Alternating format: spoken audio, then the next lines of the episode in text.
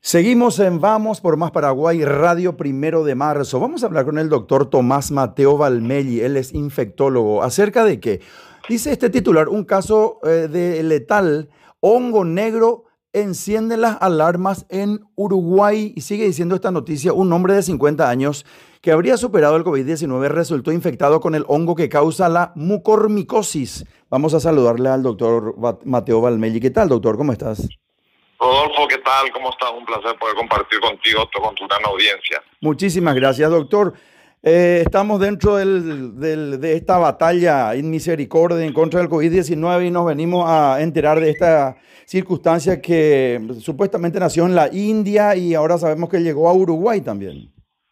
No, no es tan así. Mira, los hongos de pared oscura o hongos negros que se diferencian de los hongos de pared, de pared clara son hongos oportunistas, que es, un patógeno que en aquel individuo con algún tipo de vulnerabilidad o que está pasando por un estadio de debilidad, por una enfermedad crónica, una enfermedad terminal o por haber estado mucho tiempo internado o estar recibiendo tratamientos quimioterápicos contra el cáncer o haber, salido eh, o haber salido de una intubación o que reciban corticoides, que es lo que está pasando en la, en la India, todos estos factores disminuyen la defensa.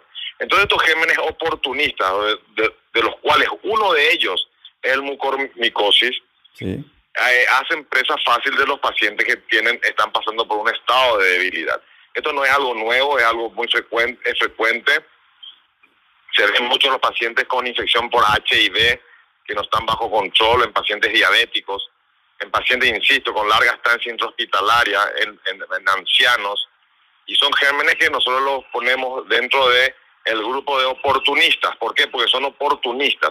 Cuando ven que el cuerpo se debilita, ellos aparecen y hacen presa fácil del organismo. Doctor, cuando hablamos de hongos negros, ¿cómo se puede, eh, cómo uno puede contagiarse o cómo puede adquirir esta circunstancia que le llamamos hongos negros? Una pregunta muy interesante para tranquilizar a la gente. En primer lugar, no es un contagio interpersonal, no es, no es que se contagia como se contagia del COVID. Esto es necesariamente, como este hongo es ubicuo en la naturaleza, se encuentra en las plantas, en la tierra, en la vegetación, uno tiene que inhalar el hongo y el hongo puede producir afección de las vías respiratorias, infiltra la mucosa de la nariz, puede producir úlceras en la nariz, por eso produce sangrado, y una vez que llega al a las vías respiratorias bajas, al pulmón, puede pasar al torrente sanguíneo y diseminarse a otros órganos como ser el cerebro, el ojo, como el mismo comportamiento de todos los hongos poco frecuentes, oportunistas que producen afección en los pacientes con algún tipo de inmunocompromiso o inmunosupresión. Doctor, lo que estoy entendiendo que eh, las personas diabéticas, las personas que han salido del COVID-19, las personas que se están haciendo quimioterapia por algún cáncer, etcétera, le baja las defensas y son más propensas entonces a adquirir esta circunstancia, esta enfermedad que puede llegar a contagiar un hongo, así, así como estamos diciendo. ¿Cómo? Al, al inhalar. Ahora pregunto, ¿un humano que tiene esa enfermedad le puede contagiar a otro humano o no? No, no es, no hay un contagio interpersonal. No se puede contagiar de una persona a otra. Esto es algo que eh, eh, está descrito en la bibliografía médica y nosotros vemos en pacientes con cáncer o con diabetes o con patologías crónicas, vemos con bastante frecuencia. No es una rareza dentro de la medicina. Lo que fue una rareza es que tuvo un brote de mucormicosis en la India por el uso desmedido de corticoides. Los corticoides, como en la India, es un país con un riesgo social extremadamente alto, alto con una logística medicamentosa extremadamente baja, que no, no tienen ni, ni, ni, ni, oxígeno para proveerle a sus pacientes con problemas respiratorios, usan exageradamente los corticoides.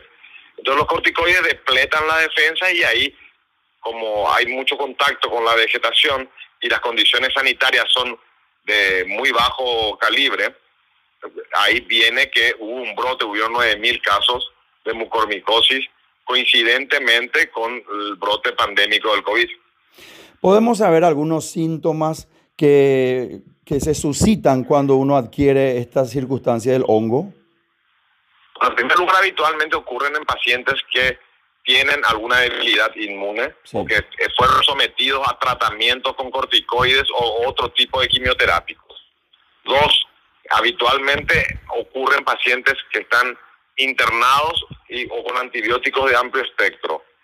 Tres, eh, los síntomas son congestión, sangrado nasal, obviamente se afectan las vías respiratorias bajas, dificultad para respirar, falta de oxígeno y luego más adelante, en etapas más avanzadas, puede inclusive ubicarse en el cerebro, en el ojo, pérdida de la visión, en la glándula hepática, en el hígado y en el vaso, crecimiento de los ganglios del hígado, del vaso.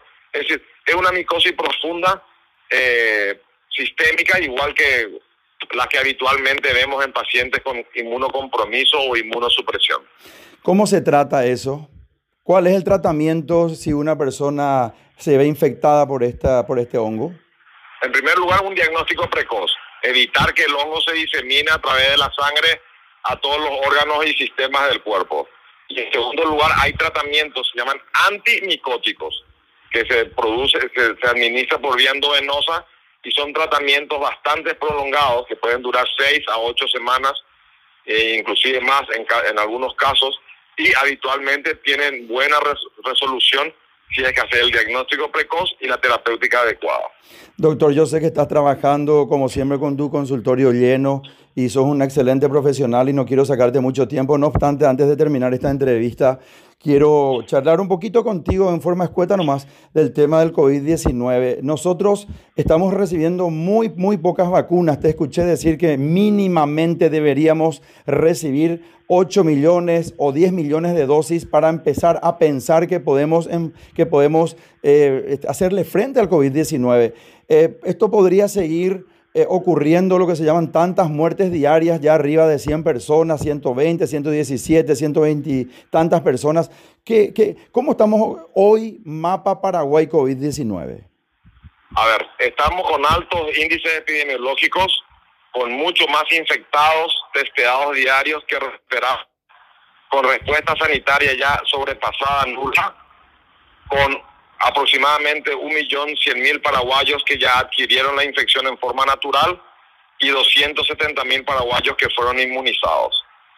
Si nosotros queremos disminuir la tasa de mortalidad, tenemos que vacunar ese 30% de la población, que vendrían a ser 2 millones de paraguayos, que están dentro del grupo de riesgo. Los vulnerables, los mayores de 60 años y los trabajadores públicos en riesgo, ya sean profesores, escuelas, policías, militares, trabajadores sanitarios. Es decir, nosotros necesitamos realmente 4 millones de dosis para poder ver una incidencia de disminución en la mortalidad.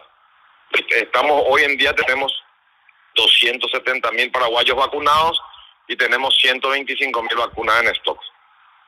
Realmente. Con un índice de vacunación de toda la población pues, posible de ser vacunada mayores de 18 años de un 3.2% aproximadamente.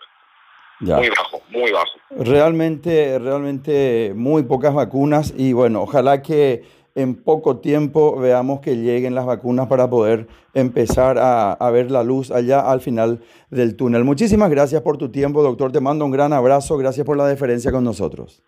Gracias, Rodolfo. Poder hablar contigo y siempre eh, eh, hablar contigo es un placer. Muchísimas gracias. Conversamos con el doctor Tomás Mateo Valmelli. Radio Primero de Marzo, 780 AM de la mega cadena de comunicación. Vamos por más Paraguay.